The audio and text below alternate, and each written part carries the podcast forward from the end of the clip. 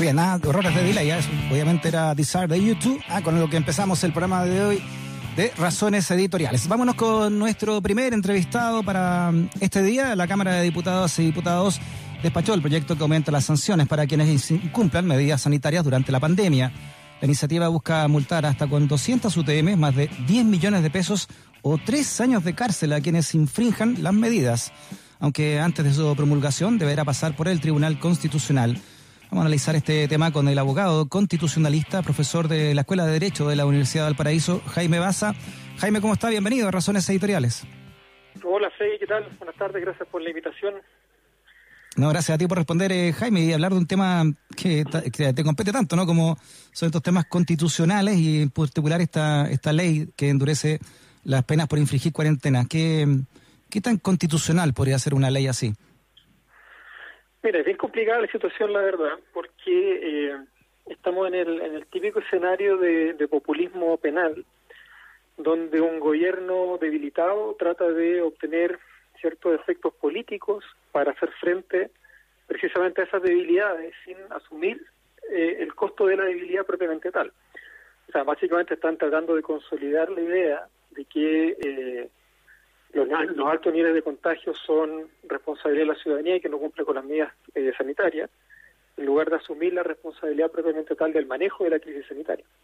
Entonces hay una dimensión política ahí súper importante, que tiene ciertamente una connotación eh, constitucional que yo creo que es relevante, porque ahí se genera una suerte de discriminación respecto de las personas que están en condiciones de cumplir eh, las medidas sanitarias eh, gracias a los medios económicos de los cuales disponen, versus aquellas personas que por necesidad eh, están prácticamente obligadas a salir a buscar eh, el sustento diario en la calle.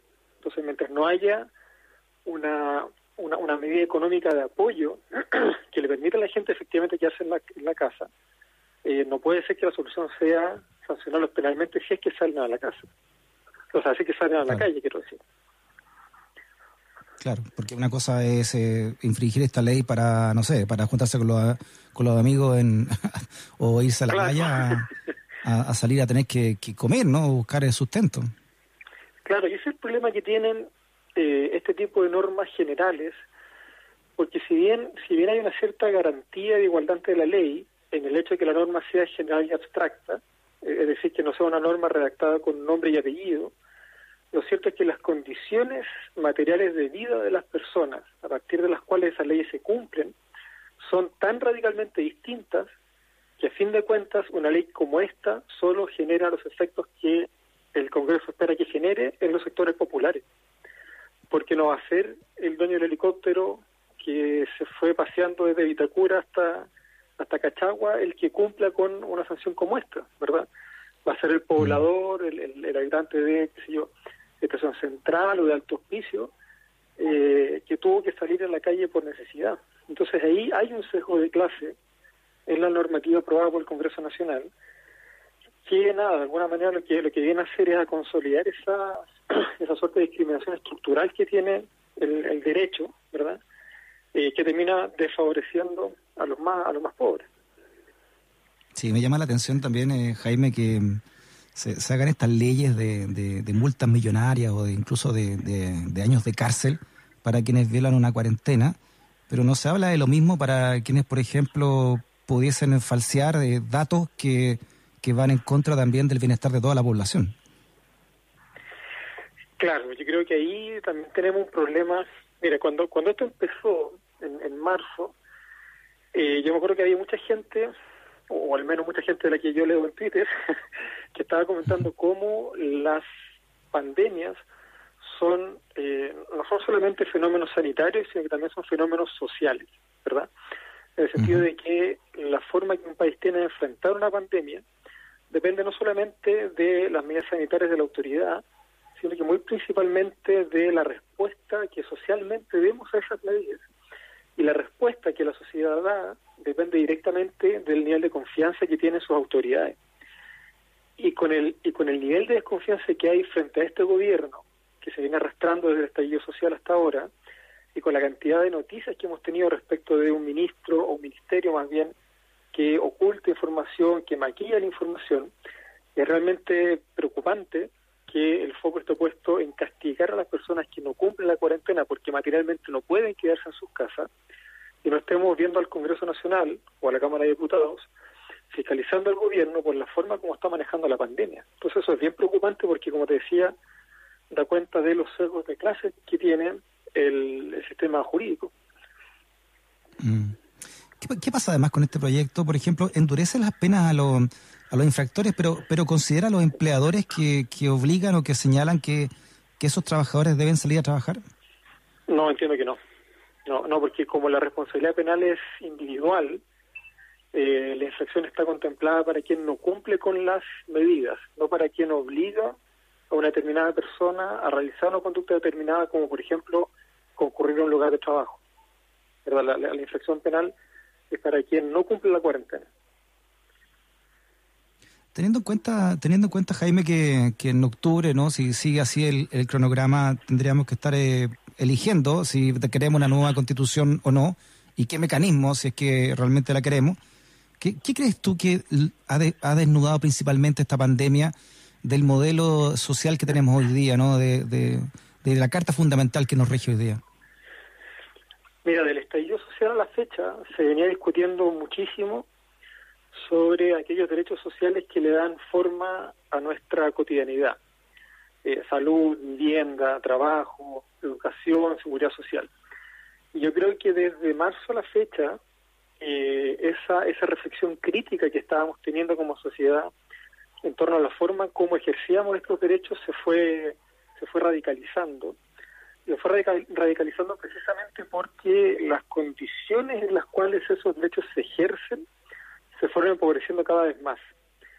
eh, entonces, claro, hay un problema de salud evidente que está desnudando las falencias estructurales del sistema de salud pública, pero también hemos visto problemas muy importantes en materia de educación. Las universidades no están funcionando como deberían hacerlo, los colegios tampoco lo están haciendo, y los estudiantes están recibiendo la educación que básicamente sus medios económicos les permiten, porque no todos tienen acceso a Internet, no todos tienen dos, tres, cuatro computadores en casa, ¿verdad?, etcétera.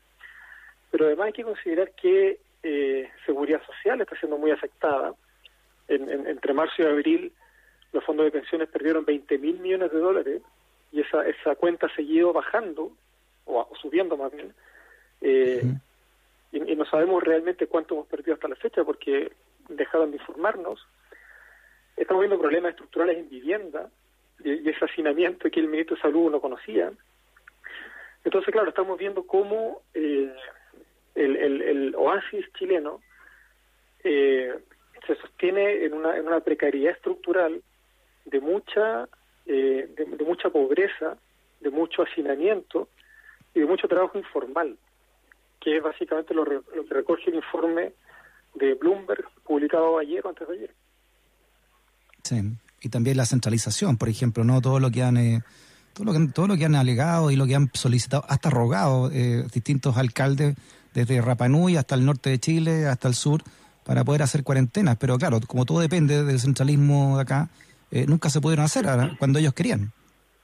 Exactamente, yo creo que ahí hay otro tema muy importante que es que tocas tú a propósito de la, de la concentración del poder, que también se viene arrastrando de las demandas sociales que se levantaron desde el 18 de octubre, porque hay muchas hay muchas prácticas políticas, hay muchas prácticas institucionales que demuestran cómo el modelo eh, chileno es muy funcional a la concentración del poder.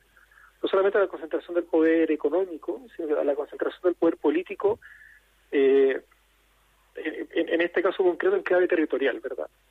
cómo beneficia al centro, a Santiago, en medio del resto de las regiones.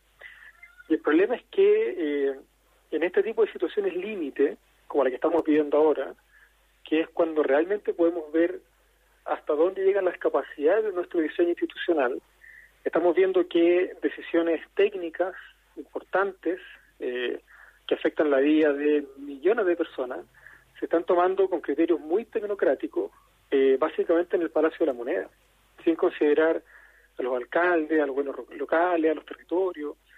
Chile es un país muy complejo, territorialmente, pero también demográficamente, eh, y no todas las decisiones pueden tomarse tecnocráticamente desde la moneda. Y creo que ahí tenemos un desafío súper importante que mm. conecta de alguna manera las dos crisis, ¿verdad? La crisis social del 18 de octubre y la crisis sanitaria que tenemos hoy día. Claro, imagino que centralizar a Chile también le ayuda al statu quo, porque aquí en Santiago también se concentran las élites más tradicionales del, del país, por lo tanto, así pueden también tener al país mucho más cautivo, ¿no?